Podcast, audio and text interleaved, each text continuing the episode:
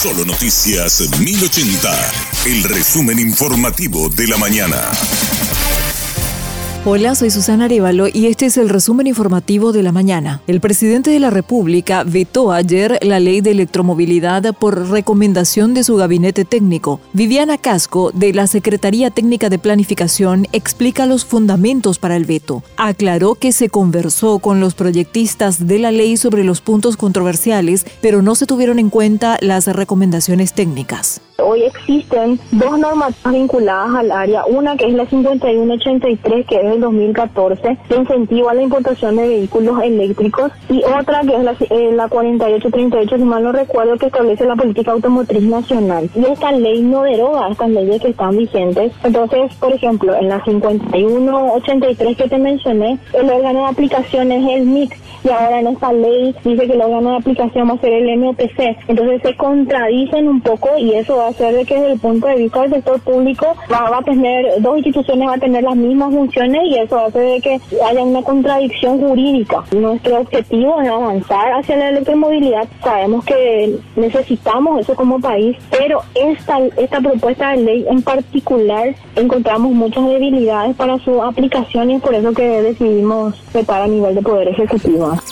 Investigan a una médica y una funcionaria policial por presunto matricidio. La denuncia fue realizada por dos vecinas que acudieron a la casa ante los pedidos de auxilio de la señora de 59 años. Dijeron ver a las hijas golpear a su madre, pero luego la trasladaron al Hospital Regional de Paraguarí, donde finalmente falleció.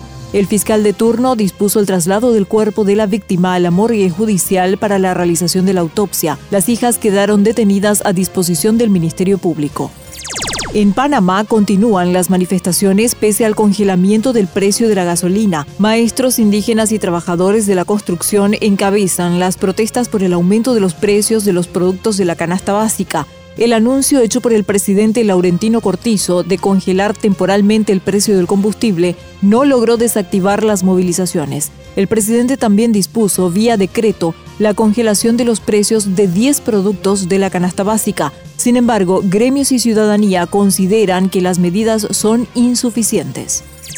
El laboratorio forense del Ministerio Público recibió un microscopio electrónico de barrido. El equipo tiene un costo de 150 mil dólares, además de las capacitaciones para el uso adecuado. Sin embargo, la Autoridad Reguladora Radiológica y Nuclear realizó gestiones que permitieron la donación del aparato a nuestro país por parte del Organismo Internacional de Energía Atómica. El ministro secretario de la Autoridad Reguladora Radiológica y Nuclear, Mario Gutiérrez, explicó la importancia de contar con el equipo en el sistema judicial del país. Es un microscopio que a diferencia de los microscopios convencionales. O no sé si convencional la palabra, los, que conocemos que son con haces de luz. Esto es con electrones, entonces es una técnica de, de barrido por electrones y que tiene una precisión altísima. Hoy día cuando uno hace un estudio laboratorial de las muestras que una persona toma de un imputado o de un sospechoso, el laboratorio arroja la posibilidad de haber disparado un arma de fuego, digamos. Esas son las respuestas técnicas, ¿verdad? Y con este equipo uno tiene una precisión del 100%, es decir, si la persona disparó o no. Entonces ahí ya hay una diferencia enorme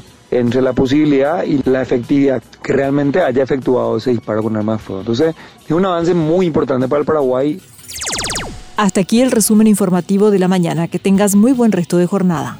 La información del día aquí, en Solo Noticias 1080.